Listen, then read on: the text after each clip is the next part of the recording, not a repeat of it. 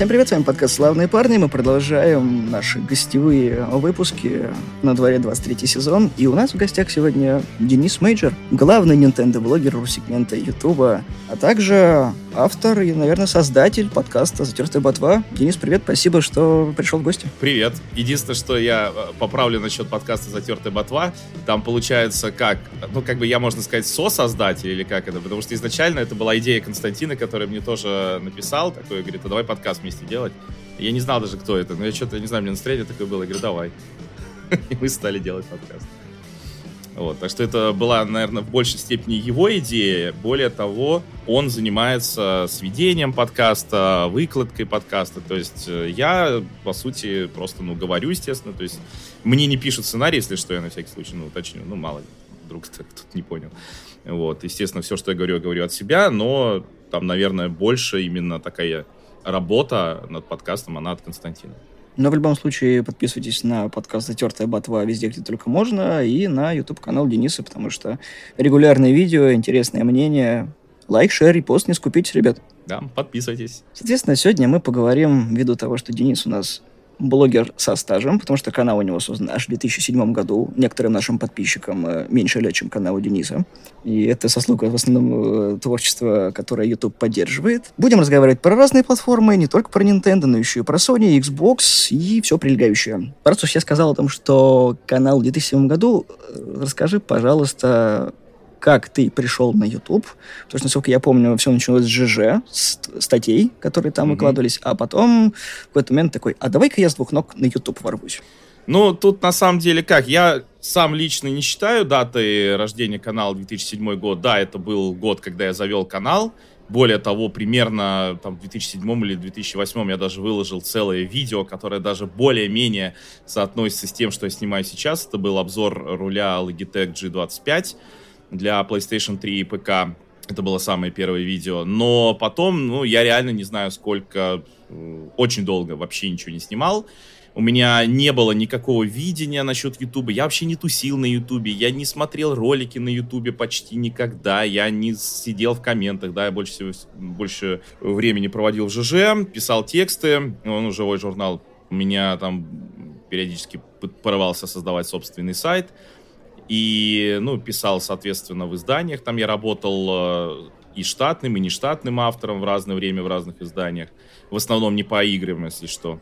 Но потом я помню, что у меня была идея сделать вот именно техноблог, потому что все-таки основная, и, до сих пор моя работа, я IT-журналист. То есть я, ну или как, гаджетописатель, будем так говорить, потому что не совсем там прямо у меня журналистика, в основном какие-нибудь обзоры каких-нибудь гаджетов, там смартфоны, ну, могут быть ноутбуки, были раньше фотоаппараты, сейчас нет, бывает бытовая техника, там какие-то пылесосы, что-нибудь в этом роде, вот. И это то, чем я до сих пор занимаюсь, и у меня была идея переформатировать канал в этот, ну, в это направление.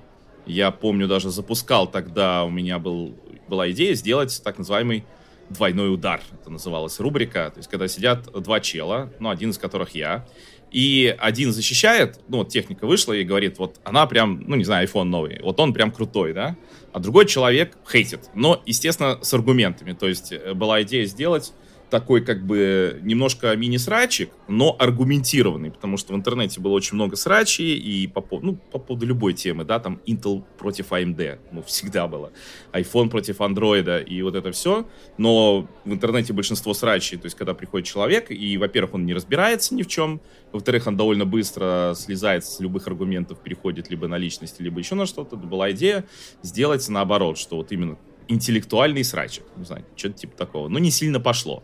Мне кажется, идея до сих пор прикольная, но вот с реализацией, потому что ну, нужно, видимо, найти второго человека, который может это тащить. Потому что, ну, ко мне приходили гости, я приглашал там своих знакомых тоже там IT-журналистов, и бывало такое, что человек приходит, я говорю, ну давай, ты что будешь там защищать, ругать? Он такой, ну, давай защищать, да, типа, мне там понравился, там, не знаю, какой-нибудь смартфон или что.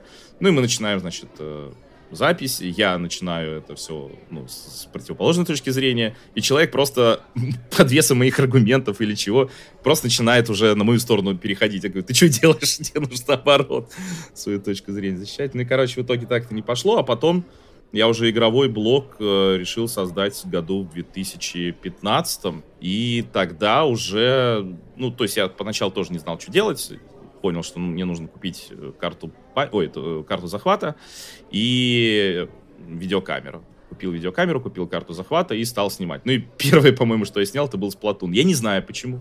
Ну, тогда я, да, уже как раз э, стал уже Nintendo фанатом, примерно в этом, нет, не в этом же, годом раньше, потому что я тогда купил Wii U, и меня прям вообще впечатлило, конечно, Nintendo. При том, что до этого я был вполне себе санибоем, у меня была PS3, я от нее фанател.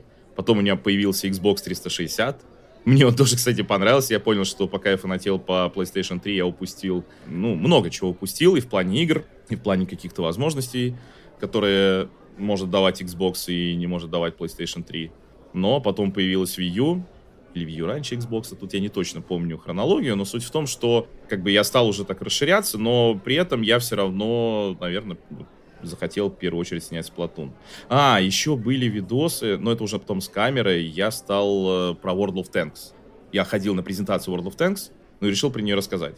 Я почему-то думал, что World of Tanks это очень популярное что-то, и я, ну, как бы, чтобы какой-то, знаешь, стартовый видос сделать, ну, стартовые видосы по какой-то теме, которая очень популярна, чтобы вот э, влететь в какие-то тренды, а потом уже снимать, ну, то, что чисто я хочу. Но выяснилось, что World of Tanks это такая тема, которая популярна у тех, кто ей увлекается, и кто, может быть, вообще больше ничем не увлекается. Ну, это как FIFA. Все такие говорят, ну вот посмотрите, сколько геймеров играет в FIFA. Да в FIFA играют люди, которые только в нее играют, например. Ну, большинство. Не то, чтобы все, я не говорю, не, не говорю, что все. Но есть такие игры, в которые вот человек сел играть, да, он вроде бы играет в игру, но он больше ни во что не играет. Тогда как тоже, не знаю, мир Nintendo игр, это игры очень разные, да, там, или даже на Sony, хоть все там, ну, и я тоже там хейтил эпоху PS4, где игры были плюс-минус одинаковыми, но даже там все-таки было как-то, это были разные игры хотя бы. Ну, и так вот постепенно завертелось, а потом стали люди писать, что вот, я хочу видеть больше Марио на канале. Я тогда еще с э, Super Mario Maker вышел на Wii U, ну и я вот тоже стал обзор сделал игры, и люди стали писать, я хочу больше Марио на канале. Я думаю, ничего себе. Ну, мне так-то Марио нравится, я думаю, ну хорошо. Я тогда сделал серию летсплеев э, про Марио, начиная с Данки Конга, где Марио впервые появился, потом даже теннис у меня был, в котором тоже Марио судьей, ну, по сути, это Марио там сидит судья. Ну и потом всякие Супер Марио Бросы, и дальше уже там до современности. Ну и как-то вот так вот стало все развиваться. Я где-то в интервью читал, что ты не коллекционер консолей, но у тебя их много. Как это получается? Ну, я, да, я не коллекционер в том смысле, что, смотри, коллекционер же что обычно делает? Вот э, коллекционер увидит, допустим, консоль, которая у него уже есть, но она какая-нибудь или редкая, или какая-нибудь там, ну, стиль, знаешь, вот э, лимитка какая-нибудь, да, интересная. И он ее берет. Я так не делаю. Плюс у меня именно ретро-консоли, если вот брать прям совсем ретро, да, там 8-битные, 16-битные, у меня оригиналов нет ни одного. Я периодически об этом подумываю, но мне, если честно, это даже не сильно интересно. Плюс у меня, например, нет э, Dreamcast, у меня нет э, Сатурна. То есть я не могу сказать тоже, что мне интересно, потому что я не знаю, во что там играть. Я долгое время думал, что мне не нужен Xbox Original, пока я просто не поговорил с одним человеком, который мне не рассказал про кучу замечательных гонок, которые были на Xbox Original. А я гонки очень люблю. Для меня это тоже какой-то такой особый жанр, который ну, какое-то особое у меня отношение к этому жанру, причем в широком понимании к этому жанру, да, то есть от э, симуляторов, ну, может быть, в меньшей степени симуляторов, до совершенно разного рода аркад. Ну, потому что, с одной стороны, там Forza Horizon и Mario Kart это и то, и то аркада, но мы все понимаем, что это совершенно разные игры, да. Вот, и тогда я подумал, а, ладно, слушай, я тогда хочу себе Xbox Original. Я купил себе Xbox Original, поиграл в кучу игр, ну, не только гонок, но в основном гонки, понял, что да, это круто. Вот, то есть я покупаю не ради там коллекции, не ради чего, я покупаю, когда мне во что-то интересно там поиграть. При этом, да, действительно для меня нету никакой проблемы играть в старую игру, но я в нее играю не потому, что она старая, да, то есть у меня нет, а, я даже ретро-блогером себя бы не назвал, потому что у меня нет такого, что вот я буду играть в игру, потому что она старая, потому что у меня там ностальгия по куче игр. Более того, я периодически возвращаюсь в какие-то игры, которые я играл в детстве, я понимаю, что сейчас они, ну, не тянут но при этом есть игры, которые тянут, и я в них до сих пор играю, и мне это до сих пор нравится. То есть я стараюсь просто играть в игры, которые, которые я считаю хорошими, да, и так оказывается, что половина из них это, или может быть даже большая часть, это ретро-игры. Но далеко не все, да, то есть я не люблю вот этого, вот, игры скатились, сейчас ничего интересного не выпускают. Да нет, выпускают. Или то, что вот, там ретро-игры были там самыми лучшими, нет, так тоже не согласен. Но, с другой стороны, да, экспериментов каких-то раньше было больше, но, и возвращаясь к консолям, то есть я вот в основном с таких вот точек зрения покупал консоль. А так у меня, например, вместо Денди у меня тоже клон на, с беспроводными геймпадами, вот, но подключающийся к CRT телевизору, то есть там есть аналоговый выход. Тогда тоже мне предлагали, их там вышло, как они, Retro, нет, как же у них там модель-то называлась, я забыл. В общем, их вышло 4 штуки с проводными, с беспроводными геймпадами, с HDMI выходом, без HDMI. И мне когда предлагали на обзор, типа, вот мы тебе дадим, а ты там обзор сделаешь. Ну, это, то есть, честный обзор. Не было такого, что, ой, похвали. Нет, просто из серии делай обзор, но вот какую тебе дать. Я такой сказал, давайте мне именно с аналоговым выходом, то есть с композитом. Тем более, что было с композитом. Потому что у Дэнди-то у нашей, в нашем детстве не было композита, там было все гораздо хуже. Даже хуже. Но, тем не менее, я взял, и, то есть, мне вполне достаточно. Я не уверен, что я хочу оригинал.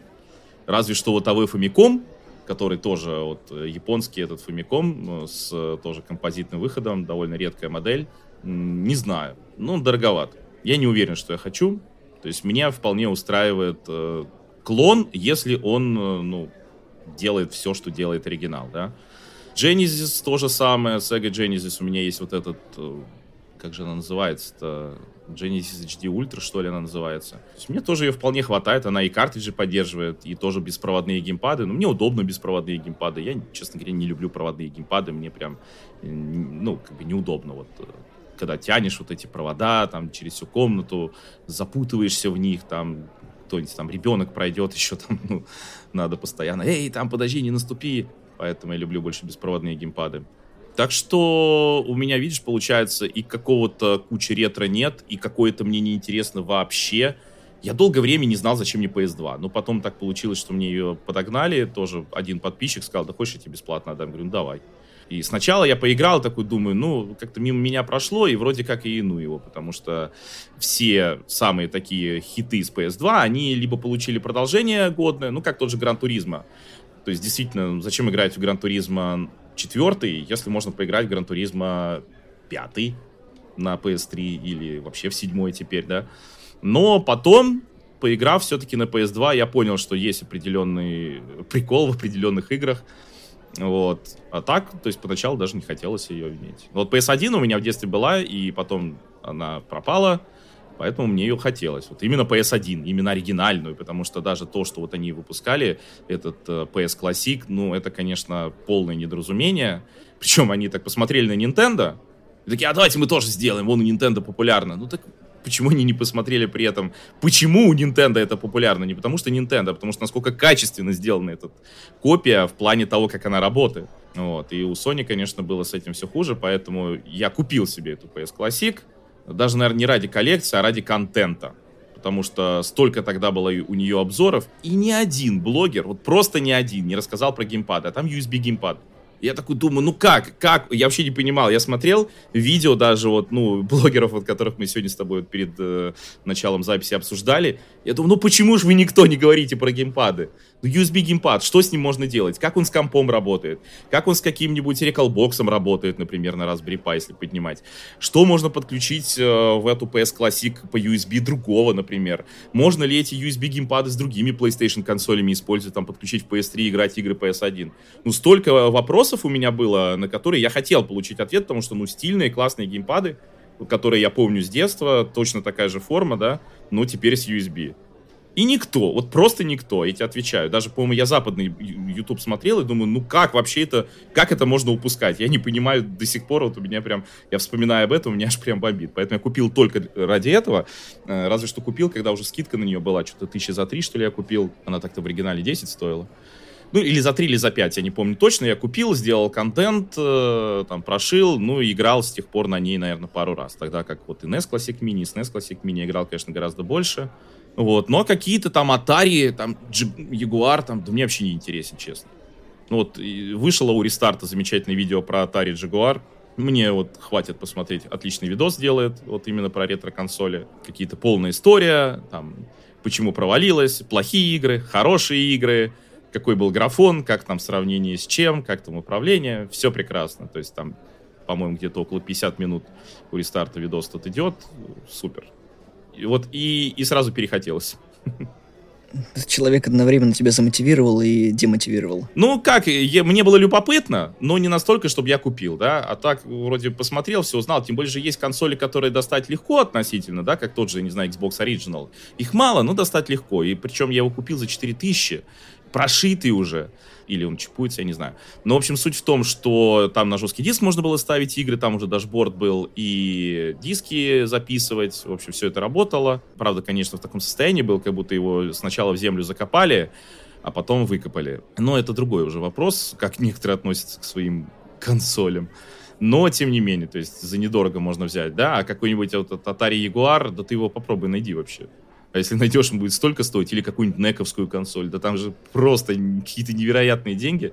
И если какого-то большого интереса нет, то, ну, не знаю. То есть я, может, что-нибудь...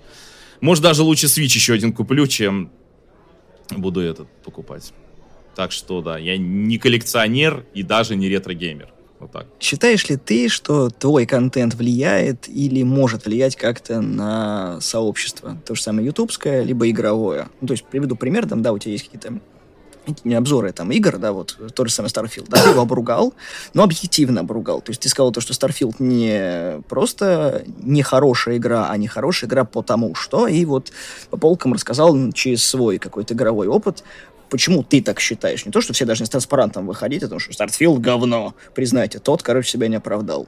Либо какая-то там техническая часть видеоролика, там, допустим, как мы с тобой до записи разговаривали, там, обзоры геймпадов, да, то есть человек ищет там какой-то геймпад, допустим, какой-нибудь консоли, и ты, вот, смотрите, у меня вот есть контент по поводу этого, посмотрите, вот я там все их потыкал, полапал, посмотрел, вот так вот. И потом, типа, в комментариях, вот, я послушал тебя, там, тыры-пыры, короче, говно. Считаешь ли ты, что влияет мнение или не может влиять, потому что, ну, вот, сегмент не такой большой популярности у Nintendo в России, то есть санибоев и карабоксеров больше, чем фанатов большой N, или нет?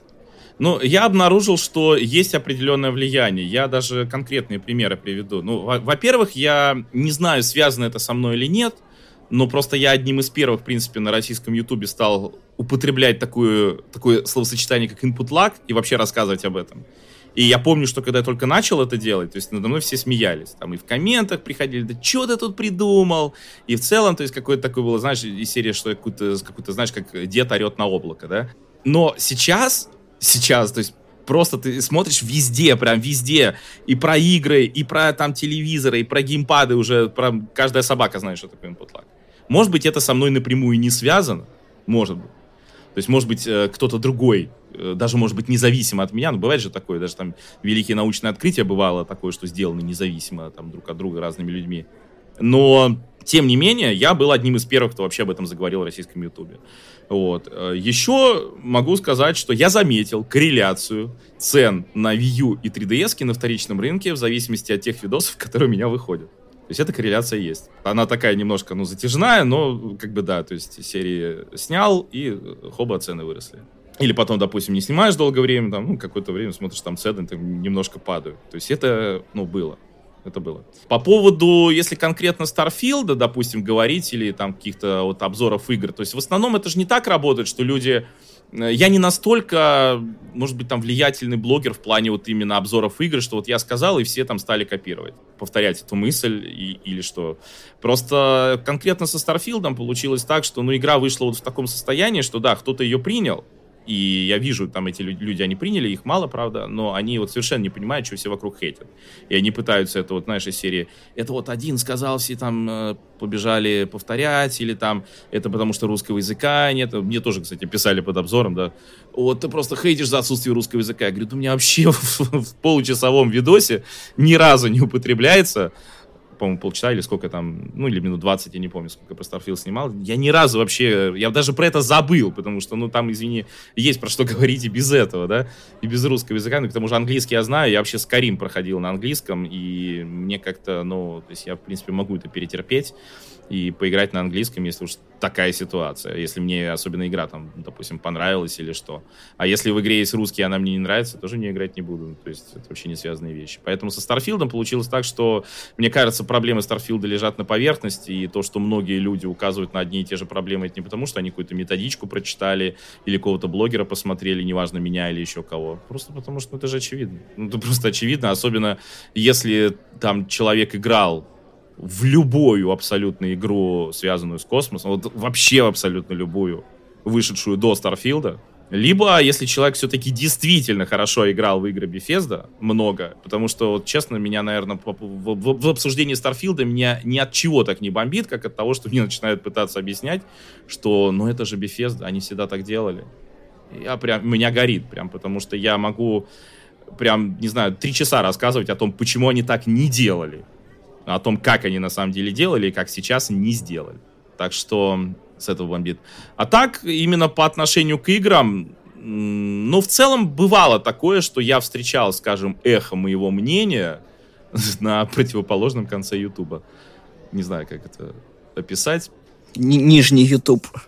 Не, ну, из серии, то есть я сказал, а где-то это аукнулось вообще там на каком-то канале в комментах или еще там где-то, и что именно даже со ссылкой на меня. То есть не то, что мне показалось, да, что просто у человека такое же мнение, а я говорю, что это я. Нет, это просто даже со ссылкой на меня. Но это не такое сильное влияние было. То есть, может, действительно в техническом плане, вли... ну, там про input lag или там про цены на 3DS Wii U гораздо больше. Да и даже то, что стали покупать Wii U, ну и, собственно, из-за чего цены-то и поползли, да. Вот, это, да, в этом влияние есть. Ну, потому что сейчас никто почти не рассказывает про Wii U и 3DS. То есть, если сейчас очень многие игровые блогеры открыли для себя Nintendo Switch и такие, о, слушай, а Nintendo на самом деле неплохие игры делает. Я такой, окей, ребята, я раньше вас тут был. За мной будете, да, там. Ну, из серии есть люди, конечно, которые до меня это делали, так что я не к тому, что я был первый, я просто к тому, что у меня есть помимо свеча, то есть помимо хайпованного, да, вещей, то есть захайпованных вот этих вещей, потому что, ну, все равно свич на хайпе, ну, что ж там скрывать, Зельда на хайпе, вот. А у меня есть э, в том числе контент, который не на хайпе, но люди открывают для себя там и Wii U, и 3DS благодаря в том числе моим видосам, то есть таких примеров много. Какая самая странная игра, в которую ты играл? Самое странное, вчера, ну, вчера, как, до того, как мы записываем этот самый подкаст, была вот Party Animals, вот вышла недавно, и что-то я смотрю, отзывы такие э, были впечатлительные, я что-то поиграл, думаю, такая фигня. Причем э, фигня не, не потому, что там вот типа дичь происходит, а потому что вот там даже есть несколько уровней, где, допустим, вот ты вошел в игру, и ты, тебя там быстро вынесли, и ты сидишь и ждешь. И это нифига не весело. А там мы еще играли, мы играли по сети э, командами, и там вот это одна из мини-игр, вот этих из полей, где нужно держаться ближе к костру, иначе ты замерзнешь, да, и тебя стараются, соответственно, выкинуть, и ты стараешься остальных выкинуть. И мы, значит, один раунд выиграли, и потом я это играю, и вот каждый раз тебя, если убивают, то ты просто сидишь и долго ждешь и смотришь на то, как все, не знаю, играют, а тебе скучно, потому что это не весело абсолютно на это смотреть. Я думаю, хоть бы мы сейчас еще раз не выиграли, потому что если мы сейчас выиграем, то будет еще один раунд, да? Уже тогда на третью победу. А если мы сейчас проиграем, то мы сейчас закончим, и все, и можно будет расходиться. То есть это даже с точки зрения, вот, знаешь, веселой игры, вот, или пати игры, она не работает. Ну, то есть, э, то, что там дичь происходит, к этому я нормально отношусь. Я играю в кучу разных игр, где дичь происходит, и в целом это, ну, меня от этого не триггерит, да, то есть я не то, что нет, надо только игры, где э, персонажи нормально ходят, нормально разговаривают, там нормально двигаются, только серьезные игры, естественно, я не такой. Но когда, вот, допустим, игра такая говорит, а мы пати-игра, а ты потом, ну, пати-игры, это когда все вместе веселятся, да, сидят там на диване, ну, там, ладно, даже по онлайну, и всем весело. И все там друг с другом взаимодействуют. А когда ты сидишь и ждешь 10 минут или сколько там, даже 5, пока остальные доиграют, это абсолютно не весело. Мне даже последняя Mario Party из-за этого не сильно понравилась. Ну, то есть она прикольная, вот эта Mario Party Superstar. Super Mario Party мне по другим причинам не понравилась на Switch е. А Mario Party Superstars, то есть там все равно я в нее играю, вот там с детьми, например. И вот у меня такое ощущение, что я где-то к середине игры начинаю засыпать, потому что там очень долгий промежуток вот между тем, как ты сходил, что-то сделал своим персонажем, и как ты в следующий раз будешь делать что-то своим персонажем. И я считаю, что это, ну, серьезный косяк геймдизайна. Просто на свече особо выбора нет, но поэтому я в том числе всем рассказываю, что хотите хорошую пати-игру, вот вам V-Party U на Wii U, либо Nintendo Land. Это лучшие пати-игры во вселенной. Ну, из тех, что я играл, по крайней мере. Сейчас будет длинный и комплексный вопрос, mm-hmm. так что сейчас я его озвучу. Какую консоль сейчас следует выбрать вот на 2023 год, если ты вообще ни разу не играл, вот ты с ПК пересел, такой, хочу консоль. И вот у тебя выбор есть, там, допустим, вот три у наших гигантов, там, Microsoft, Sony или Nintendo, либо что-то такое, типа а, Steam Deck, либо ROG, или вот что в сегодняшних реалиях 2023 года, находясь в России. Что выбрать и почему? Steam Deck и Asus ROG Ally я все-таки консолями не считаю, я считаю, что это ПК. А, далее, если так говорить, если пересаживается человек с, конс... Ой, с ПК, то, конечно, Switch. Потому что если мы говорим о человеке, который вообще входит в мир гейминга, там можно подумать еще о выборе, да? Но если человек пересаживается с ПК, то есть он, вот он играл на ПК, да, у него есть игры на ПК, и он хочет что-то нового, да, ну это надо Switch брать. Ну потому что ты действительно получишь что-то новое, чего у тебя не было на ПК. Ну, разве что-то на ПК мог под эмуляторами играть, э, с каким-то там пердолингом. Э, где-то это было хорошо, где-то это было плохо. И, но, скорее всего, ты в это не играл, потому что, ну, и вроде как зачем, если можно просто на Steam игру скачать, там нажать кнопочку играть. Вот. Если человек, с другой стороны, вообще в гейминг никак вообще не участвовал, ну, тогда можно подумать, а сколько у тебя денег, а насколько часто ты хочешь играть, а там какие жанры, там, как, ну, хотя какие жанры, если человек совсем не играл, тоже странно сра- э, спрашивать. Вот. Ну, то есть, ну, там тоже, возможно, Switch, но там еще можно сказать, окей, там есть, допустим, Xbox с Game Pass, есть PlayStation там вот с такими-то такими играми, да, там тоже с подпиской. Вот. Ну, потому что на Switch это все покупать надо, э, если это не шитый Switch. И это, да, не дешево, естественно. И такой вот подписки, как Game Pass или как PS Plus Deluxe у Switch нет, к сожалению. Но для пересадки с ПК это, конечно, только Switch в первую очередь. Потом можно плойку взять но в первую очередь Switch. Просто сейчас игры плойки на ПК выходят, и в целом даже когда они выходят на ПК, они не то чтобы там большую кассу собирают, но потому что все-таки э, игры на PlayStation это ну, такие типичные современные игры, да, там во многом. Нет чего-то такого мега уникального. Ну вот на PlayStation. Прям, знаешь, чего-то, что ты вообще вот, ну, близко даже не видел на ПК, например, играя. А у Nintendo есть действительно. Поэтому я считаю, что Switch. Тогда дальше едем. Вот я лично считаю то, что подписки что Xbox, что PlayStation если исключить возможность онлайна и там хранилища облачного, абсолютно бесполезная херня, потому что тебе дают огромную еще библиотеку игр, если мы касательно PlayStation разговариваем, там mm-hmm. еще и куча азиатских игр, там японщины, того, что выходило там на PS1, PS2, да, оно симулировано, но mm-hmm. все равно. Что-то с PS3, и тебе вот просто глаза разбегаются, во что играть, и это прям такой гигантский бэклог, который ты не прочистишь, и ты просто будешь тыкаться во все подряд, и в итоге забьешь потом. На Xbox примерно та же самая ситуация, все, ты Xbox первого до вот там современного. Плюс еще игры выходят полом на старте.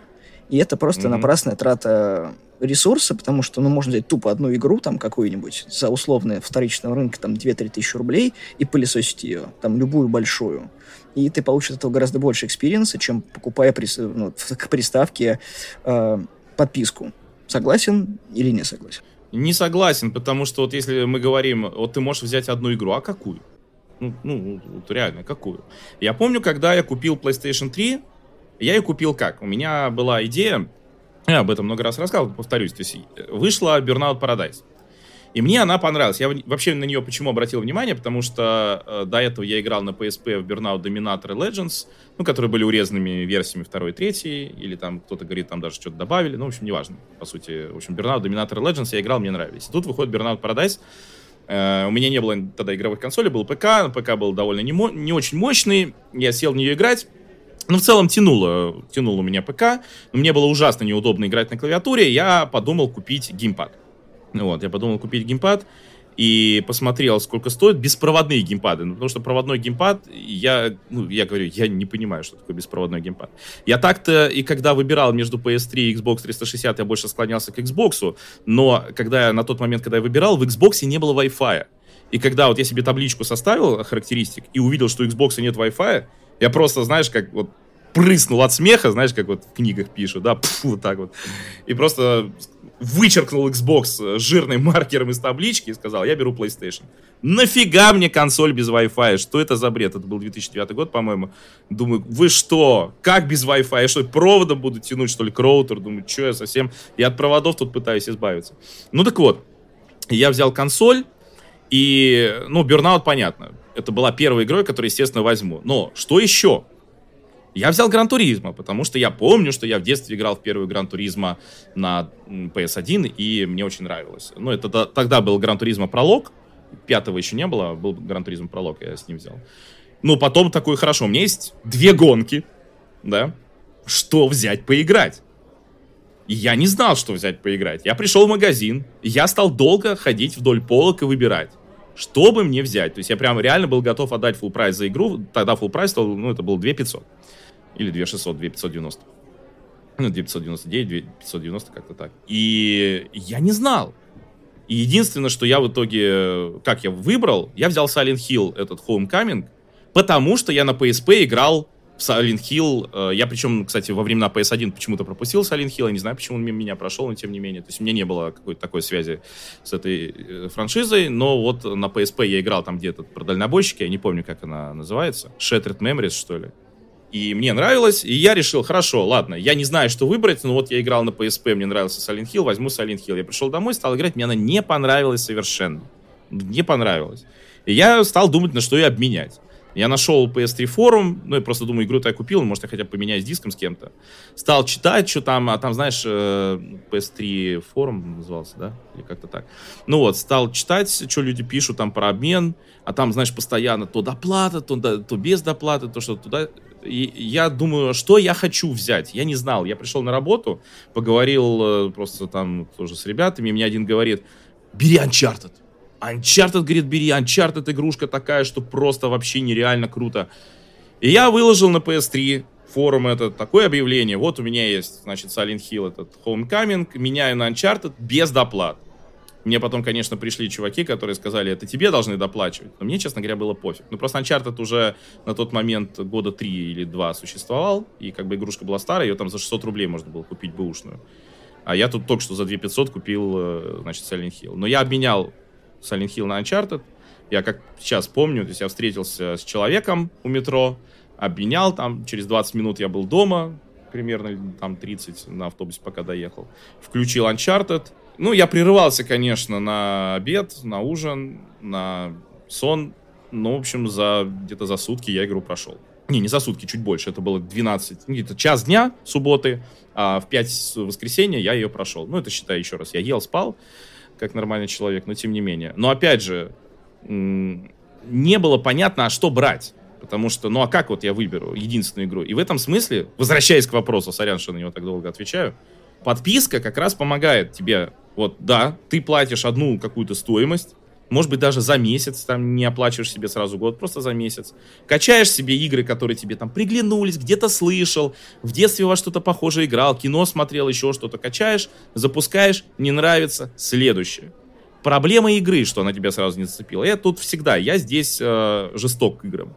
Я не понимаю вот этого, как тоже про Starfield пишут. Игра должна там раскрыть... Ой, игра раскроется через 10 часов. У меня нет 10 часов. Какого фига я должен ждать 10 часов? У меня что, игр других нет, что ли? Поиграй в другую, которая сразу раскроется. Благо такие есть. Я даже некоторые игры, которые люблю, иногда ругаю за то, что они раскрываются там на... Ну, не раскрываются, а что у них там первые там, час или два душнилова. Но если в игре там первые 10 часов душнилова, зачем вообще в такое играть? Ты 10 часов просто выбросил из жизни. Но, еще раз, подписка, она помогает как раз э, ориентироваться. Ориентироваться даже, знаешь, вот если человек реально не играл, вот или консоли не было, и не было у него этих эксклюзивов, и он вообще не понимает, что там. Он взял подписку, и хотя бы хоть чуть-чуть сложил какое-то понимание вот этого мира, там, какая это там хорошая игра, плохая игра, интересная, красивая, там, некрасивая, удобно играть, там, неудобно управлять как хотя бы на уровне там базовых таких вот э, каких-то параметров для себя человек определил, во что он в принципе хочет играть, и дальше уже может подписку, допустим, не продлять, а покупать игры, которые ему хочется, да. Может быть, уже на основе этого опыта ему будет проще, то есть он месяц поиграет в подписку, а дальше он поймет уже, какую игру он хочет купить, вот за full прайс. А когда человек просто купил консоль, то он не знает, что он хочет. Либо он, знаешь, пойдет и возьмет э, просто с полки какие-то случайные игры, и будет вот ситуация, как вот с геймбоями, которые продают э, на Авито. Вот если посмотришь, там Game Boy Advance, и там, как правило, у людей куча картриджей к нему идет. И если вот посмотреть картриджи, которые у этих людей есть, практически у всех, кто продает геймбой, то я вот на это смотрю и думаю, да я бы тоже продал геймбой, если бы у меня такие игры на нем были. Ну, ну просто хлам сплошной, понимаешь, у людей. То есть там в лучшем случае какой-нибудь Соник или какой-нибудь Аладдин или какой-нибудь там Бэтмен. А там, ну, просто хлам. То есть там нормальных игр для геймбоя нет вообще, ну, при том, что они были. Там не то, что ни Кастельвани каких-нибудь, да, там ни Зельды, там ни Марио, ни Fire Emblem, ничего такого, ни покемонов, ничего нормального у людей нет. Вот сколько я видел, я несколько уже бэушных этих геймбоев купил и еще больше пересмотрел объявлений. И если люди пишут список игр, которые у них есть, там сплошной хлам. Это вот как раз из серии человек купил консоль, про которую ничего не знает, ну и пошел покупать игры, ориентируясь на, ну, ориентируясь на отсутствие опыта. Поэтому подписка все-таки это хорошо. А как же эта ситуация с демоверсиями, на которую ты тоже надо ссылаешься, когда вот купил, типа, есть демоверсия? Я так, например, себе Ори на... купил на Nintendo, потому что я такой, о, есть, есть демочка, скачал такой, какая клевая игра. Хорошо, когда есть демочка, хорошо, когда есть демочка. Проблема в том, что очень редко они бывают. И, с одной стороны, мне, кстати, даже нравится, как на свече демку обозначает. Я вот за это недавно на стриме даже хвалил, что на свече вот прям удобно. У тебя игра, там написано, если free demo, вот эта голубая полосочка, Значит, ты можешь зайти прям в страницу игры, и там будет кнопка «Купить», и будет кнопка «Скачать демку». Потому что я тут недавно на Xbox и на PlayStation искал, как скачать демку The Crew Motor Fest. И я просто все проклял, и PlayStation, и Xbox, и Фила Спенсера с Джимом Райаном вместе взятых, потому что кто так придумывал, я не понимаю. И вот это к вопросу демоверсии, да? Ты иногда даже знаешь, что демоверсия есть, ты попробуй ее найди. Нужно прямо иногда упорством обладать, прям вот реально упорством, что ты хочешь демоверсию именно эту, потому что иногда это просто целый квест. На свече это удобно. Но, опять же, демоверсия есть не для всех игр. А если играть только в те, для которых есть демоверсия, ну, не все... Вот если бы, знаешь, было так, что у всех хороших есть игр есть демоверсии, а у плохих нет. Вот именно потому, что они плохие. Чтобы люди не попробовали, а вот именно сразу покупали, да, там хоть какие-то деньги заплатили. Если было так, ну тогда да, это был бы идеальный мир, наверное. А так, к сожалению, бывает такое, что демоверсии у игр нет. Либо демоверсия плохая и не раскрывает саму игру. Я уже много раз рассказывал, что Monster Hunter по демоверсиям э, судить нельзя ни в коем случае. Да, это пример игры, которую, к сожалению, сложно просто сесть и начать играть, не читая ничего, не смотря в интернете. Ну, можно посмотреть вот мой обучающий ролик, он всего 40 минут, зато все объясняет. Но при этом все демоверсии Monster Hunter, которые я видел, это вот человек, который вот не играл в это, зайдет, скажет, ничего не понятно, фигня какая-то, удалит и не будет в это играть. Потому что демоверсия, она пол... абсолютно не раскрывает игру никак совершенно. Поэтому хорошо, если бы так, но, к сожалению, оно не так. Так что я за подписки. И жаль, что у свеча нет такой подписки. Жаль. Да, это им свич, конечно, расстраивает. Но семейная подписка не такая дорогая на четверых, если делить. Ну, семейная подписка не дает доступа же к новым играм, она только к ретро-играм дает доступ. Ну, да, но хоть какой-то плюс. А, вот по поводу демоверсии, кстати, бывают же, конечно, и отличные примеры, как вот даже тот же Dragon Quest 11, где там что-то 10 часов можно в демоверсию играть, и сохраненки переносится. Ну, и ты там реально уже можешь все понять об игре. Понятно, что игра там часов на 150 или на 120 минимум, но за 10 часов там можно все понять, что нравится тебе, не нравится. И это, конечно, хорошо, но, к сожалению, таких демоверсий мало. Как относишься к VR и AR-играм? Играл ли во что-то? И нужно ли вообще это для игровой индустрии в целом или нет? Слушай, ну, у меня все-таки к VR отношение как к такому, знаешь, аттракциону. То есть это прикольно, иногда это очень интересно, иногда это чисто так э, поразвлекаться, но у VR есть несколько концептуальных, я бы так сказал, проблем или даже фундаментальных проблем. Одна из главных проблем VR, он очень единоличный. То есть, если ты, допустим, играешь дома, и ты живешь не один, то все равно бывает такое, что, ну, ты же вот когда играешь, ты же как бы забираешь немножко времени у своей семьи, да, там, у людей, с которыми ты живешь, ты с ними не общаешься в этот момент, особенно если ты играешь сингловую игру, где нет возможности поиграть вместе. Но, э, в принципе, как вполне себе способ это хотя бы немножко э, как бы снизить градус вот этого недостатка.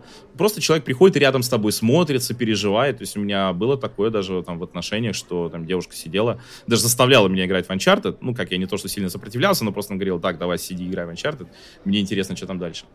А VR, он как бы такого лишает. То есть даже если, да, там, допустим, вот PSVR, ты играешь в VR, а человек смотрит, да, на телевизоре, но лишается ваша коммуникация с этим человеком, нарушается. То есть ты не можешь нормально вот коммуницировать, э, как-то общаться, или человек с тобой не может общаться. И это первая проблема. Вторая проблема то, что это все, э, как правило, довольно громоздко. Даже вот самые удачные решения, какой-нибудь там Oculus Quest, ну, все равно это нужно себе что-то надеть.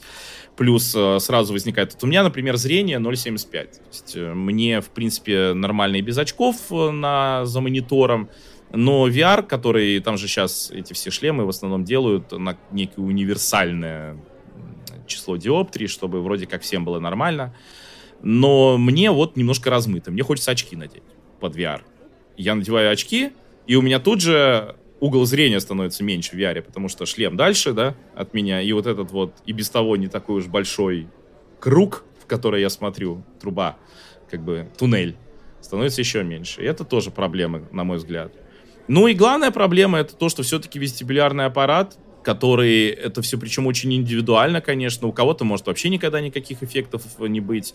У меня, например, вообще очень странная реакция. Почему я бы рекомендовал никому не делать спешных решений насчет VR, если вы решили попробовать, попробовали, у вас все нормально, вы такие, ну все, все, меня не тошнит, беру. Uh, у меня, например, такая история. То есть, когда я надеваю VR, начинаю играть, поначалу у меня ничего не тошнит, не пугает. Вот если я два часа буду играть, или даже три часа вот первый раз, ну тогда что-то какое-то вот э, появится такое неприятное ощущение. Там, конечно, еще от игр зависит, но от каких-то быстрее, от каких-то дольше. Потом, допустим, если я буду каждый день играть, даже понемножку, вот так, ну, не знаю, по часу, э, спустя неделю у меня время, которое мне потребуется до начала того, чтобы меня начало тошнить, сократится, да, оно все будет меньше и меньше. И где-то через, не знаю, недели три игры, вот в VR, регулярный, может быть, даже не каждый день, но хотя бы через день, уже будет такое, что я только подумаю о том, чтобы они поиграть ли мне в VR, и у меня уже появляется какое-то неприятное такое ощущение. Как будто бы меня подташнивает. Ну, такое не то, чтобы меня уже подташнивает, но такое ощущение, что не хочется прям, знаешь, вот лишний раз трогать уже этот VR-шлем. Пусть он там висит, лежит. И потом, если я не буду месяц примерно играть, тогда все вернется назад. То есть я снова буду надевать шлем, все нормально но спустя там какое-то время активной игры все будет возвращаться. Поэтому это тоже проблема. Тем более, что адекватных решений для полноценного вот управления персонажем все-таки нет. Потому что телепортация персонажа, ну, я имею в виду игры, где ты ходишь. Потому что суть VR это то, что ты вот видишь прям все как... Э, то есть ты не просто наблюдаешь это со стороны, да, как было, например, в 3D, ну, стереоскопическое 3D. Казалось бы, ну, тоже все объемное, но ты это со стороны наблюдаешь. А VR ты внутри. И ты там голову чуть-чуть повернул, там наклонил или что, и все это, ну, как бы, как будто ты, ты реально в этом мире игры все это делаешь. Из-за чего, кстати, возникают проблемы с вестибулярным аппаратом. Но Получается, что ты э, управляешь, когда движением персонажа, это вот самая большая нагрузка на вестибулярный аппарат, потому что ну ты же не чувствуешь, как ты ходишь, ты же не ходишь. И поэтому делают что? Делают телепортацию, э, чтобы ты так просто прыгал, телепортировался, да, к какой-то точке. Это полный отстой. Можно играть на геймпаде, но это тоже не всегда подходит. Иногда там более, ну, где-то лучше, где-то хуже. Э, с VR у меня еще, понимаешь, всегда вот такая проблема. В VR же как? Вот ты голову-то повернул, персонаж повернулся. Но когда ты играешь в VR-игру, допустим, на геймпаде, не телепортация, на геймпаде, там у тебя еще есть поворот отдельно. То есть как бы поворот на геймпаде и поворот головой. В принципе, ты можешь вместо поворота на геймпаде поворачиваться корпусом. Но тут мы приходим к следующей проблеме. Если это VR на проводе, то есть это большинство VR, да, ну тогда этот провод будет запутываться, там закручиваться, там споткнешься об него или что. Где-то этот провод надо прокладывать какая комната у тебя, потому что тот же там какой-нибудь HTC Vive там требует, чтобы ты просто вот играл в пустой комнате, где по углам эти датчики. Поэтому VR, с одной стороны, тема интересная, но с другой стороны, мне все больше кажется, что это не столько персональная какая-то вот история, сколько про всякие там клубы, какие-нибудь спортбары, игровые клубы, вот это все. То есть пришел, поиграл в VR, заплатил денег и ушел. И там будет нормальный какой-нибудь компьютер стоять, ну, либо плойка, но с плойкой не видел, в основном компы. Вот тот же Half-Life Alex. Я поиграл в компьютерном клубе, получил удовольствие, мне понравилось. Хочу ли я продолжить? Да, наверное, нет. Хочу ли я себе? Да, честно говоря, тоже, наверное, нет. Вот если бы, ну, PSVR все-таки более удобный, как вот для меня, как консольщика шлем. Если, допустим, Half-Life Alex выпустят для PSVR, ну, может быть, я и поиграю. Но вот у меня первого поколения PSVR лежит, и, честно, я в него немного играл. Я прошел несколько игр, получил удовольствие, ну и все. То есть я не играю в него регулярно. Опять же, если мы говорим о погружении, что основная цель VR, то вообще говоря, игры погружают в себя без всяких VR. Если вот хорошие игры, они умеют себя погружать без всяких VR. То есть ты реально чувствуешь, что ты там внутри. Причем даже неважно, какая там графика, неважно там вот эти все какие-то вещи, да, но погружение в игру, оно у тебя может быть без VR, без 3D, без всего. Поэтому VR, он вот именно как такой аттракцион для меня. Знаешь, вот пришел куда-то, тебе надели эту гарнитуру, ты прокатился по этой какой-нибудь американские горки, тебя пошатало туда-сюда, ну и вроде как норм. Сейчас опять будет немножко философский вопрос, но какие, на твой взгляд, в игровой индустрии существуют значимые проекты, и могут ли подобные проекты родиться сейчас, в 21 веке? Ты имеешь в виду проекты прошлого? Да, да, прошлого. И можно ли повторить? Слушай, ну, вопрос на самом деле очень сложный в каком плане. Я, честно говоря, не знаю, как, с какой стороны к нему поступиться, потому что, во-первых, проектов, естественно, значимых очень много, то есть это не какая-то там одна-две игры, это просто сидеть весь вечер перечислять. Причем проекты, которые повлияли. Да даже, вот знаешь, простой пример. Вот взять шутер от, третьего, от первого лица, да? То есть, ну, одно из самых ключевых, естественно, игр, и я точно не уверен, что она была прям первой, ну, допустим, Wolfenstein 3D, да? Но Wolfenstein 3D как бы не сильно всколыхнул мир, все-таки всколыхнул мир, наверное, Doom, после чего пошло прям вообще нереальное какое-то количество клонов и различных попыток сделать тоже там и шутер от первого лица. Но, допустим, хорошо, Doom, да, там и level design, и там оружие, реакция врагов. Потом выходит Duke Nukem. Duke Nukem я обожаю, ну, Duke Nukem 3D я имею в виду, который, по сути, это была третья часть. Первые две мало кто вообще знает, что они выходили. Мало кто знает, какими они были. Ну, на самом деле, неинтересными, можно не играть. Но выходит Duke Nukem, и на самом же деле Duke Nukem принес тоже много нового, да, то есть у нас появилась э, невероятная интерактивность, ну, по тем меркам, да даже по современным, честно говоря, меркам интерактивность, будь здоров. Появилась э, харизма главного героя, потому что, ну, в Думе том же, ну, ты, конечно, какой-то там Space Marine, ну, у тебя, по-моему, даже имени там нет, я, честно, не помню, было ли имя. А тут у тебя персонаж, который комментирует все похабно комментирует в основном, при этом, ну, такой харизматичный, да. Вот, появилось оружие справа. Одна из самых главных инноваций, которые теперь все, то есть, ну, реально, вот до Дюкнукима оружие было по центру, после Дюкнукима оружие стало справа. Везде. Посмотришь Quake, первый, второй. В первом Quake оружие по центру, второй Quake уже оружие справа. Так что, а потом, допустим, вышел Half-Life, да, ну, во-первых, потом вышел, э, ну ладно, первый Quake был до Duke Nukem, ну, как бы от Quake тоже очень много все-таки взяли. В конце концов, это была первая полностью трехмерная игра от первого лица. Потом там Half-Life, и у тебя появился вот этот э, невероятный нарратив, когда, ну, во-первых, вот это самое начало, когда ты просто едешь, что потом, правда, стали все копировать, стало бесить. Но вот в то время прям это было прикольно, когда ты не просто там идешь и стреляешь, а нет, тут у нас как бы интеллектуальная игра, ты еще сначала походишь, изучишь, где ты, что ты, кто ты. И такого очень много. В каждом жанре можно назвать э, много, множество примеров, поэтому я, честно говоря, не представляю, как это просто скомпоновать там в ответ. Я и так тут слишком длинно, наверное, отвечаю на эти вопросы. А по поводу можно ли повторить, ну, тоже непонятно, потому что повторить в смысле, что снова что-то сделать, но тогда это уже новое что-то сделать, да, это уже не повторение. А сделать то же самое, что раньше-то можно, но это уже не даст такого эффекта. То есть, если сегодня выпустить Duke Nukem 3D, ну, Duke Nukem 3D 2, например, да, ну и что? Все уже есть, все уже придумано. Поэтому проектов много значимых, и у Nintendo таких э, на самом деле много как бы там нравилось кому или нет. Но просто все их перечислять реально, мне кажется, очень долго будет. Чего, на твой взгляд, не хватает в современных играх? И mm-hmm. нужно ли сейчас создавать игры, чтобы они, скажем так, вызов бросали современному геймеру, чтобы это не были простые игры, где ты там просто ходишь по карте, зачищаешь условные вышки, и тебе все просто. Они как раньше хардовые игры были, там та же самая Контра и любая другая игра на SNES, где у тебя жопа горела, когда ты там что-то умираешь пару раз, все, там, рестарт игры. А сейчас, пока ты не знаю, вкатишься в игру, умрешь там раза два, все-таки фу, сложно, хардкор. Ну, я, честно говоря, не считаю, что сложность это что-то по умолчанию такое, что нужно. Ну смотри, я считаю, что игра должна быть интересной. Иногда интерес в сложности, иногда нет. То есть, в принципе, есть простые игры интересные.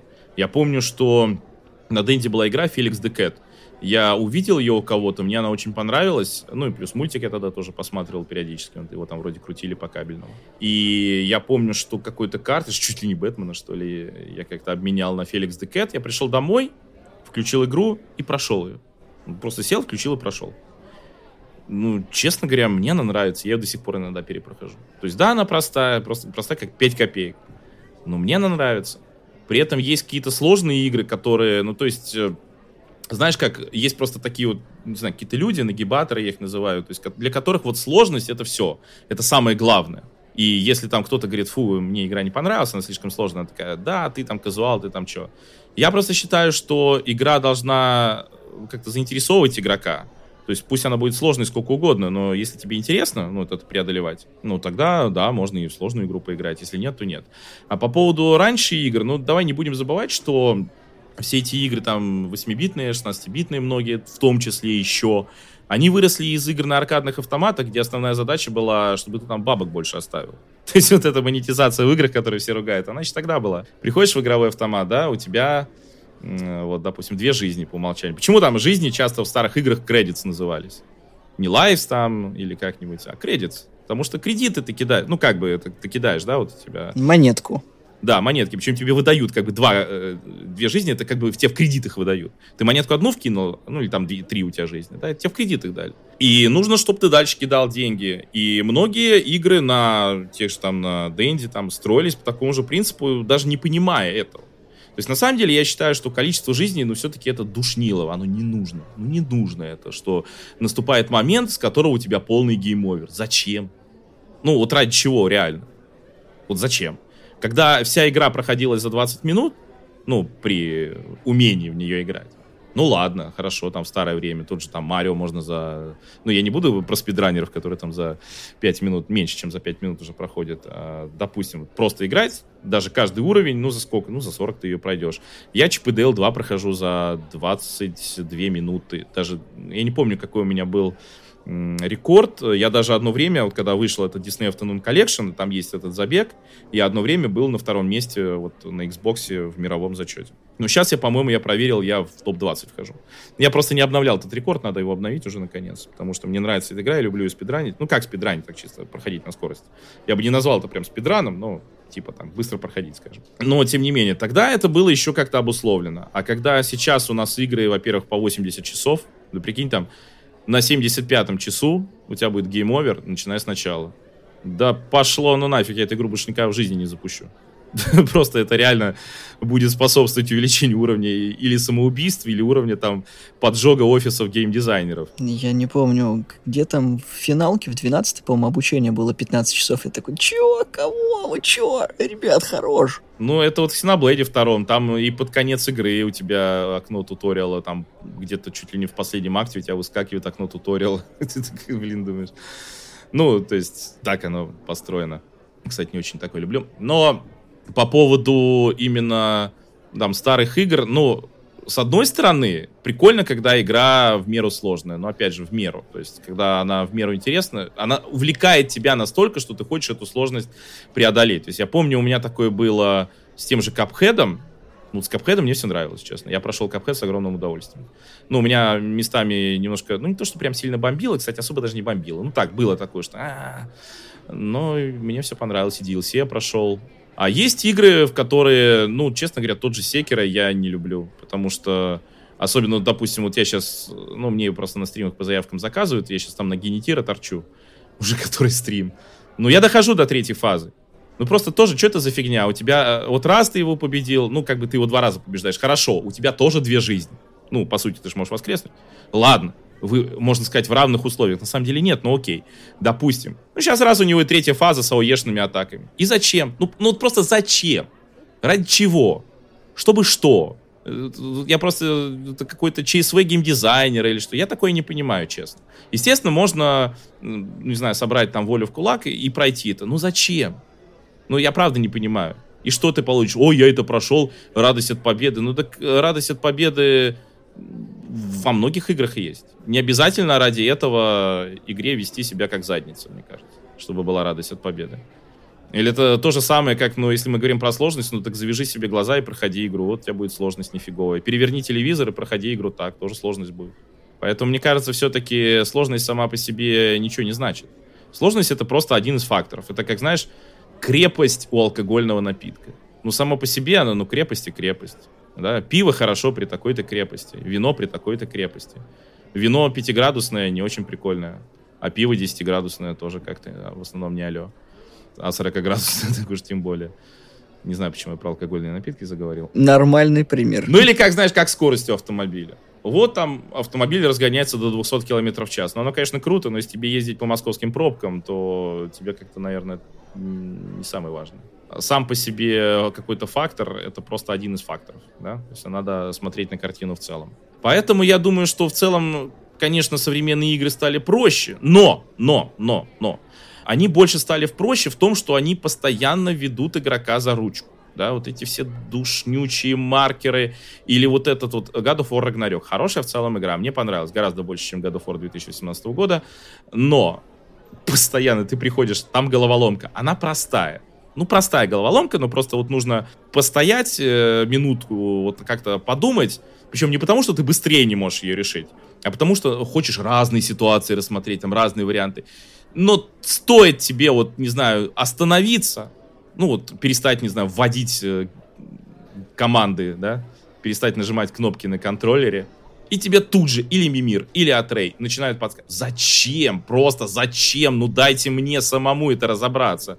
Но это же, понимаешь, игры, они же иногда, ну как бы, да, с одной стороны, там какой-то вызов бросают игроку, а иногда тешат его самолюбие. Игрока броса... Игра бросает тебе какую-то загадку, не дает на нее намека, но э, она простая. И когда ты ее решаешь, у тебя немножко самолюбие, как бы, ну, знаешь, ты его подчесываешь, да, самолюбие, что я немножко молодец, что я это решил. Я помню, в первом резике есть офигительный, э, первом Resident Evil есть офигительнейшая загадка, нужно код разгадать там где-то в самом конце. Загадка очень классная, но там есть где-то э, есть такая именно подсказка, которая, скорее не подсказка, а серия объясняет, по какому принципу ты должен этот код разгадать. Есть, я уже не помню точно детали, но есть прям прямая подсказка. Я ее когда увидел, я аж расстроился. Ну, то есть я к тому времени уже решил эту загадку, но я прям расстроился, потому что думаю, ну зачем? Ну вот зачем? Зачем такое вот э, давать игроку если, ну, это же игра в том числе про загадки, в том числе про вот какой-то, вот тебе надо решить загадку, у тебя тут время, и зомби, и вот это все, то есть немножко подгоняет, чтобы тебе, знаешь, вот был накал вот этот страстей. А игра раз и вываливает тебе отгадку. Это, конечно, не прикольно, абсолютно не прикольно. Или, наоборот, хороший пример положительный. Legend of Zelda Tears of the Kingdom. Я вот стримил, когда там прохождение тех же святилищ, люди приходят на стрим и говорят, а я вообще по-другому это святилище проходил. А то есть там э, игра так сделана, механики игры, что даже если ты затупил и вообще не понял, что от тебя хотят, ты все равно можешь это решить только каким-то своим абсолютно способом. Абсолютно своим. И получается, что это ты решил. То есть это уже, ну, не скажешь, что тебе игра подсказала. Игра вообще тебе ничего не подсказывала. Игра тебе, вот, вот тебе, надо туда добраться, или надо вот это туда довести, или еще что-то сделать. Все, на. Ну, разберешься там, что-нибудь сделаешь. И как ты это сделаешь? Никого не волнует. Ну, ты это сделал, и от этого, ну, кайф какой-то прям, вот реально. Что ты это сделал. А потом, когда ты понимаешь, что кто-то другой по-другому это сделал, еще приятнее. А ты думаешь, а мой способ лучше. Ну, либо наоборот поражаешься, что есть более крутой способ. И, ну, как-то вот такое эмоциональное уже взаимодействие, даже не просто от игры, да, там, от игры с игроком, а от игроков между собой, когда они обсуждают, как они эту игру проходили. Потому что, я думаю, ни у кого не будет вот таких обсуждений про те же головоломки в God of War Ragnarok. Ну, помимо того, что тебе их подсказывают, как решать сама игра, ну, то есть там и, и, и нету ничего, да, там другого. Либо, вот, допустим, берем тоже всякие там эти вопросики на карте, да, иди сюда, делай это. Особенно, когда вот это я прям бесит, когда тебе по рации начинают. Ты пришел, ты видишь, посмотри, там есть рубильник. Да можно я сам это сделаю? Ну, то есть хочется немножко побыть вот таким исследователем. Хотя бывает обратная ситуация, когда, да, тебе дают исследователи, только не придумывают для этого геймдизайн. Это же тоже сложная задача. Сделать так, чтобы игрок сам догадался, ну, чтобы он точно догадался. Это очень сложная задача. Но это именно, мне кажется, и отличает хорошие игры от плохих. Что в хорошей игре, с одной стороны, игра тебя не ведет за ручку, а но с другой стороны, она все-таки тебе, ну, дает те самые какие-то основания, на, на основании которых ты можешь все-таки решить задачу сделать там вот это все. Парочка последних вопросов. как ты относишься к экранизациям компьютерных игр, потому что есть две чаши весов. Это, допустим, из нового это Марио, который mm-hmm. отсылка на отсылки, отсылка погоняет. Uncharted, который как бы позаимствовал второй, третьей части, но что-то свое внес. И херовые примеры, типа Хитмана, того же самого, ну, не очень хорошая экранизация, там, Макс Пейн туда же идет, который, ну, тоже такая себе экранизация. Mortal Kombat последний, который, ну, а где Mortal Kombat в фильме? Вот, как у тебя к этому всему отношение? Ну, смотри, я, э, честно говоря, во-первых, не вижу сильно больших различий между экранизацией Uncharted и Марио. То есть, э, ну, примерно, мне кажется, одного уровня. Что там отсылки погоняет, что там отсылки погоняет. Причем в Марио, наверное, даже логики больше в этих отсылках, потому что в Uncharted, когда вот эти все события и какие-то ключевые моменты разных частей. Я просто каждый Uncharted, смотри, я первые две части проходил по 11 раз, третью проходил 7 раз, ну, четвертую всего два, к сожалению. А, на Вите я проходил э, три раза, подожди, или четыре. Legacy только один раз прошел. Я прям ловил, я понимал, что вот они, конечно, это приплели, чтобы фанаты были довольны, но он абсолютно не вписывается. Э, я боялся, что такой же будет в Марио, э, в Марио фильме, но в Марио вписывается лучше, но все равно в целом он, конечно, фильм, на мой взгляд, проходной и ненужный. Но Э, для меня это как? То есть я помню, когда Nintendo пошла в мобильный гейминг, я понимал, что, конечно, я не хочу, чтобы Nintendo прям полностью ушла в мобильный гейминг. Серии вот это будет чисто мобильные вот эти дрочильни делать. Ну, учитывая, какими они стали все-таки выходить, да. То есть это не были полноценные игры Nintendo, только на мобиле. Нет, это были именно мобильные дрочильни, но с персонажами от Nintendo. Окей. И я думал, ну ладно, пусть они там денег заработают. Вот денег пусть зарабатывают, чтобы я точно знал, что Nintendo не свернется, не закроется, несмотря там успех, не успех. И у меня точно будут новые игры Nintendo, нормальные, полноценные, на нормальной консоли. Вот. Потом они, правда, поняли, что эксперимент был неудачным и свернули это дело. Но вот Марио кино. Это для меня, ну, я это вижу, как именно такой безболезненный, из серии никому от этого там не делает никому вреда, безболезненный способ заработки кучи кучи бабла, просто какое-то нереальное количество. Слушай, сколько там у них прибыль. Я уже, я какое-то время следил, потом просто перестал следить, плюнул, потому что я понял, что я не знаю, почему звезды так сошлись, или что, или это просто карма за неудачный э, первый фильм, или, или, ну как, но просто какой-то нереальный успех. Вот они заработают там бабла, которые, я надеюсь, вложат, ну, они вложат в разработку игр пусть дальше зарабатывают таким же образом бабло. Но в целом я в экранизации игр особого смысла не вижу. Для меня до сих пор лучшая экранизация игры это самый первый Mortal Kombat, вот Пола Андерсона. Плюсую, да. Это единственный вариант, как можно экранизировать то, где сюжета особо-то и не было. Да, да, да. Причем именно из-за того, что сама по себе игра, ну, она-то как бы, как бы без сюжета, но она игра, и в ней что-то есть, можно взять вот эти все элементы игры, там, какую-то атмосферу, персонажей, там, лор, и сделать сюжет. И есть смысл в таком фильме, потому что еще когда объявили фильм про Uncharted, я не понял, а зачем. Да игра круче, чем любое кино. Ну, просто если ты берешь вот похожие фильмы, там, Индиана Джонс, Роман с камнем, ну, игра позволяет тебе в это играть. То есть ты как будто играешь в фильм про Индиана Джонс, ты Индиана Джонс, но ты играешь в это, да? Это уже лучше, чем кино. Уже из-за этого. Ну, на мой взгляд. И а давайте сделаем кино по Uncharted. А, а что там будет? Вот что там будет, того, что я не видел в, в игре. Причем в игре я могу это делать сам, да, там, успешен, я не успешен, попал его врага, не попал, допрыгнул я там до балкончика, ну, в основном допрыгнул. Если до балкончика можно допрыгнуть, ты допрыгнешь. Но просто вот э, я не совсем понял, зачем, и посмотря фильм, я все еще не понимаю, зачем. С Марио, ну, как бы уже сразу было понятно, что это чисто ну, денег сделать. Окей, а, ну, просто я сам не сильно все-таки интересуюсь кином, который вот чисто ради денег. Я его редко смотрю сейчас. Поэтому я не знаю, стоит ли вообще, зачем это снимать, кроме как ради денег. То есть я помню, что раньше же было все наоборот. Вот там 80-е игры по фильмам делали. И это был в том числе какой-то, не знаю, ну, раскрутка игр, да, то есть выходит там новая игра по Бэтмену. Если бы она была просто игрой про какого-то безликого мужика, который там ходит по улицам, всех бьет, в том числе плащом. Ну и чё, не сильно там, знаешь, интересно. А тут игра по Бэтмену. Я помню, Бэтмен возвращается. Вот у меня была на, на Денде. Прикольная игрушка была. Музыка там классная была. Слушай, вообще. Я даже ремикс делал одной из... Самый первый, когда сам первый уровень звучит музыка. Мне она очень нравилась. Я прям делал кавер. Кавер, не ремикс. Вот. Но э, в целом это был как-то более, мне кажется, закономерный путь. Потому что вот у тебя есть фильм, или там мультфильм, или что. И вот э, игра, в которой ты можешь э, знаешь, вот взаимодействовать с этим миром. То есть не просто смотреть со стороны, вот игра South Park, Палка истины и Fractured But Whole. Я не буду брать предыдущие игры по South Park ам, вот именно это.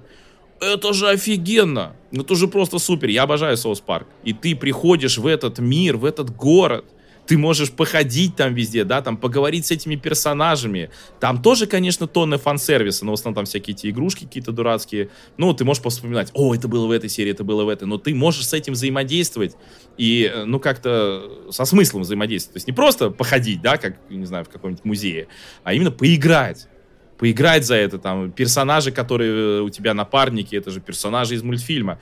Вот, это же очень круто. А вот именно когда экранизировать игры, ну вот такие, как, может быть, Mortal Kombat, как там, ну, Street Fighter-то тоже экранизировали. Не надо про Street Fighter, это очень грустная экранизация. Причем все у них. Я как вспомню, что Ван Дам отказался от съемок в Mortal Kombat. Ну, вроде как его в начале Street Fighter пригласили, поэтому он еще и занят был. Ну, просто, чувак, на тебе персонажа основали. Кто, как не ты, должен его сыграть? Ты и так-то, будем честны, актер-то никакой. Ну, ты хоть канонично каноничного персонажа сыграет. Ну, блин, ну что ты за валенок? А он в Street Fighter ушел. Но в Street Fighter я помню, конечно, фильм говно полное, но мне жутко понравился, во-первых, Зангиев, и, конечно же, Байсон. Э, Рауль Хулия был потрясающий актер, но он вообще был очень сильный актер, который э, вообще взялся за эту роль, потому что дети любили, и он там, ради них, можно сказать, здесь снял. Но как он это вытащил? Хотя, казалось бы, тоже роль абсолютно такая, как это сказать, шаблонная, да, или как вот еще есть. Ну, шаблонная, в общем. Но как он это сделал? С таким прям вот просто, мне кажется, кайфовал мужик, ты прям смотришь на этого злодея, вот его вроде и ненавидишь, но с другой стороны, но он, это единственное, вот, ну, он и Зангиев. Зангиев тоже какой-то получился, он там немножко как будто слабоумный, что ли, или, или какой, я не понял. Но как-то вот харизматично, мне понравилось. Ну вот, ну то есть по файтингам, наверное, фильм имеет смысл, да? Может быть, по каким-то гонкам тоже можно что-то интересное снять. А игры, которые изначально, вот прям про сюжет, да, там какие-то ролевые игры или те же вот там э, приключенческие какие-то, я не знаю, что там можно снять. Ну, наверное, по Зельде что-то можно, ну, вот собираются же, да, но что-то я тоже, вот, я, я не знаю, что там можно. То есть мы же все знаем, что там будет, и чем все закончится, все знают. Уже заранее. И вопрос, конечно, только в том, как это сделать. Но как они это сделают, если они снимают фильм по игре, им нужно делать как в игре. Но э, с Зельдой тут еще, конечно, засада. Линк-то всегда молчит. Марио-то хотя бы разговаривает, хоть, хоть немножко. Понятно, что у него очень ограниченный словарный запас обычно, но все равно ты можешь себе представить говорящего Марио. Говорящего Линка представить. Ну, может, его в фильме наделят, скажут, что он не мой. Я думаю, может, даже что-то там будет. Вот. Но пока... Поэтому я не очень... Я не смотрел, наверное, никакие последние экранизации. Я даже Warcraft не смотрел. Хотя, кстати, по Warcraft, наверное, действительно могли бы что-то приличное. Ну, вроде, кстати, его хвалят. По-моему, было какое-то положительное восприятие. А, я э, помню еще смотрел, кстати, того же Пола Андерсона, этот э, Resident Evil. Обитель Первый зла. отличный Resident Evil. Но он в целом неплохое кино. Правда, я помню, я потом смотрел еще, значит, выходил какой-то наш фильм с Гошей Куценко, параграф 76, по-моему, назывался. И да, это Doom, по книге. Doom выходил.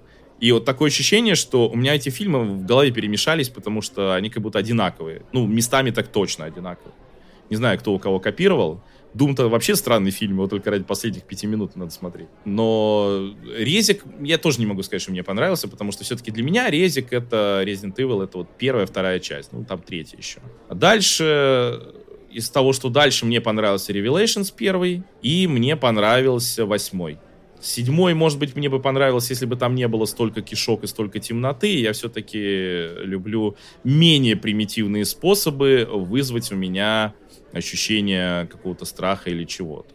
Когда все-таки настолько примитивные способы, мне становится неинтересно и скучно, и одни только негативные эмоции остаются. Поэтому седьмой я забросил, особенно в VR. Если вы понимаете, о чем я. А восьмой я прошел с удовольствием. И даже вот эти моменты, когда там вот э, этот дом Беневиента, да, там, по-моему, где там за тобой этот монстр гоняется по темным коридорам. Вот если бы вся игра такая была, она меня бы, конечно, выбесила. Но немножко можно, немножко можно. А так, в целом, мне, конечно, дико понравилось и с этой, с леди Димитреску в замке. Прям нервы щекочет. Хотя, конечно, так, если деконструировать этот опыт, то поймешь, что там все очень легко. Я помню, у меня с Alien Isolation было. Я так играл, так кайфовал, а потом я понял, что в какие-то моменты можно просто мимо чужого проходить. Даже когда вот он стоит, смотрит, а ты у него как бы... То есть ты у него, по идее, в боковом зрении должен быть, но ты проходишь. Ну, убьет он тебя, хорошо, ты загрузишься, сделаешь то же самое. На второй раз повезет. И мне стало, перестало быть страшно. Вот. Сорян, если кому сейчас тоже испортил игру. Ну, кстати, вот Alien Isolation тоже пример отличный отличного, отличной игры по фильму, но сколько мы ждали отличную игру по фильму «Чужой»? Как кто-то раньше говорил, что вот самая лучшая игра по «Чужому» — это «Metroid».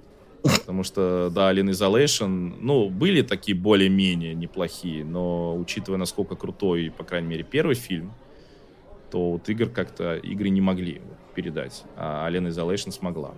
Поэтому тут респект. Но обратное, вот, из серии, знаешь, вот вышел какой-то ужастик, и по нему снять фильм, ну, Silent Hill. Ну, кстати, Silent Hill мне даже понравился, наверное, фильм. Он такой немножко, ну, как бы предсказуемый для меня был, но понравился в целом фильм. Третий Silent Hill скоро выйдет. Да? Фильм? Да, обещают вернуть, да, ну а. ну да, третий фильм, потому что второй вышел э, как кусок непонятно чего, в котором mm-hmm. Шон Бин пропадает, а к постановке третьего вернется режиссер первой картины, поэтому они обещают больше физических эффектов прикладных, за что первый фильм-то хвалили. Mm-hmm. И вроде как должно быть э, хорошо, все ждут. Ну, что, забастовка сценаристов закончилась, забастовка актеров еще нет, поэтому я жду сам э, этого всего, потому что, ну, почему бы и нет? Первый фильм, да, да, норм, второй фильм, ну, сняли и сняли окей. Ямалки ну вот нет, но... Э, такое ощущение, что сейчас просто из серии, ну, вот, э, фильм, понятно, что на фильмах, на играх деньги зарабатывают, и это бизнес. И я не к тому, что это нужно не воспринимать как бизнес, но я к тому, что когда основная цель серии, вот ради чего снимать фильм по игре? Только деньги заработать. Ну, либо привлечение аудитории еще, кто не играл ни разу, ну, кто был быть, с Марио, да. когда все пойдут купить консоль, пойдут купить игрушки какие-нибудь по Марио. Вот что-то я сомневаюсь, что кто-то не играл в Марио не знаю, хотя бы вот хотя бы в какую-то игру, мне кажется, все играли.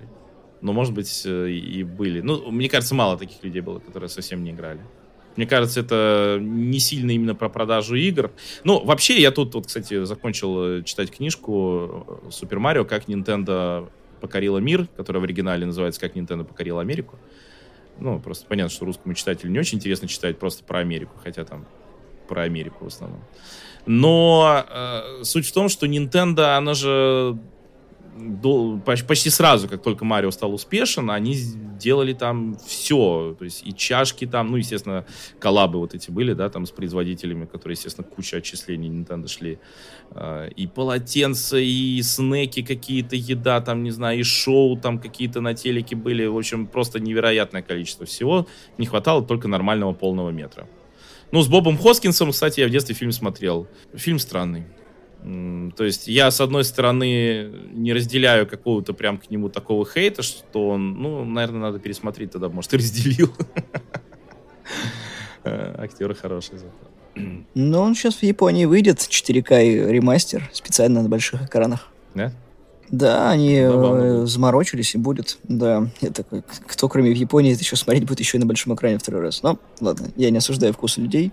Заходили, сделали, чё бы нет.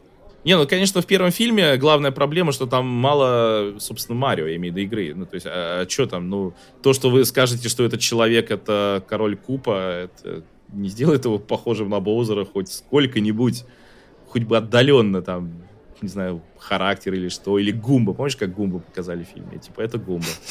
Я сначала даже не понял, честно говоря. Мне, мне, мне потом объяснили, что это был Гумба. Там охранник такой стоял с маленькой головой зубастой. Да. Принцесса Пич тоже там. Как, ну, то есть, я не, не понял в этом смысле, да. Ну, какой-то наркоманский. Дабл Драгон еще хуже.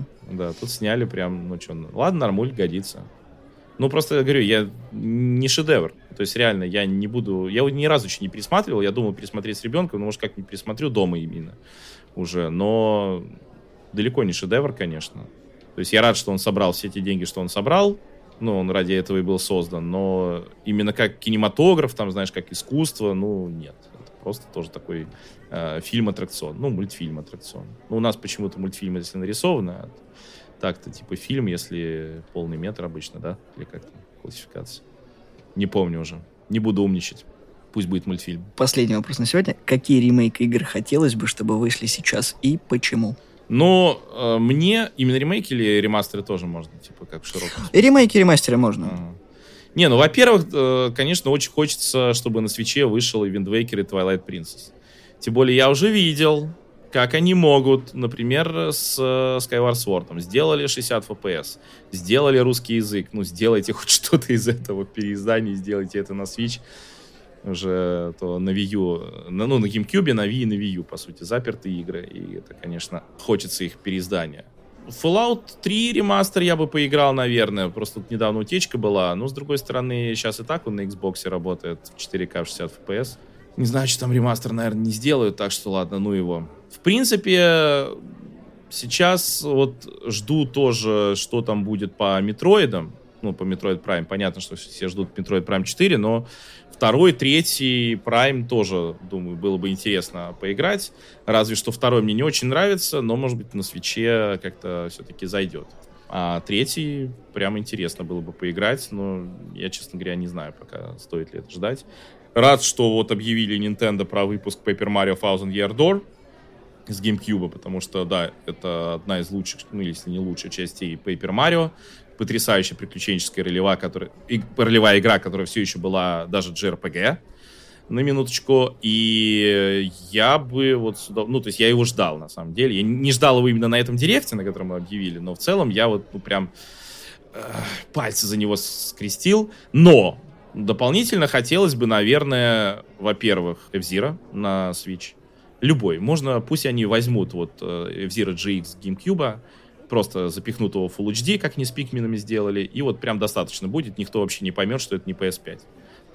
Ты так уже шучу, ладно, про PS5, но в целом она до сих пор выглядит огонь, играется огонь, и F-Zero не хватает на свечей, тем более, что, ну, а, их же спрашивали когда-то еще давно, по-моему, что вы в Зира-то нового не делаете. И Миямото сказал, ну, мы не знаем, что бы мы нового хотели здесь сделать. Я, конечно, с одной стороны, безумно уважаю Nintendo, что они не делают игры просто так.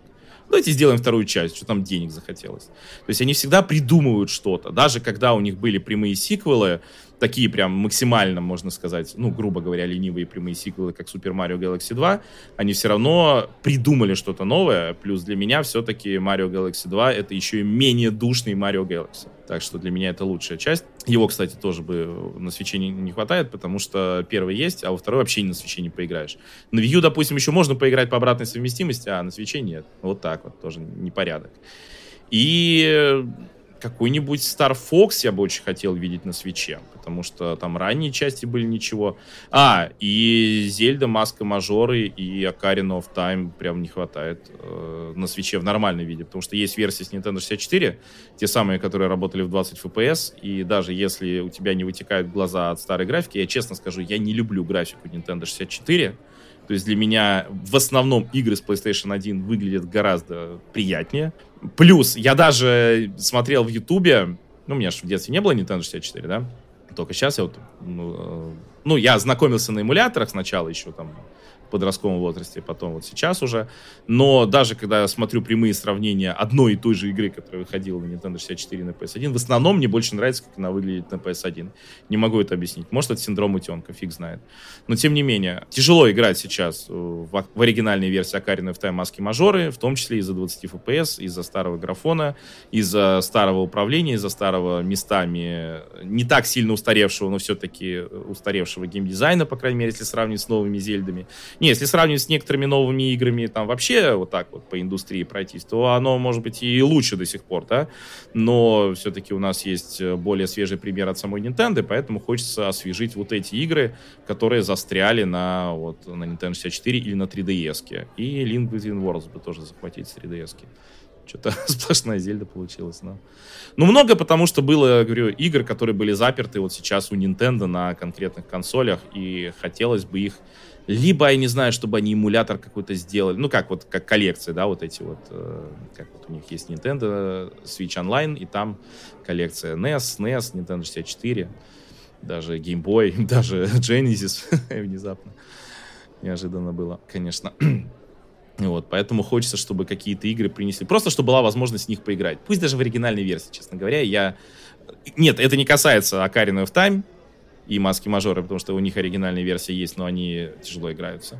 Но по поводу вот F-Zero, по поводу Link Between Worlds, тут я и с оригинальными версиями буду доволен. Ну, поглядим. Вообще, Nintendo любит всякое интересное нам поддавать. Может быть, что-нибудь и выпустят. Какая разница?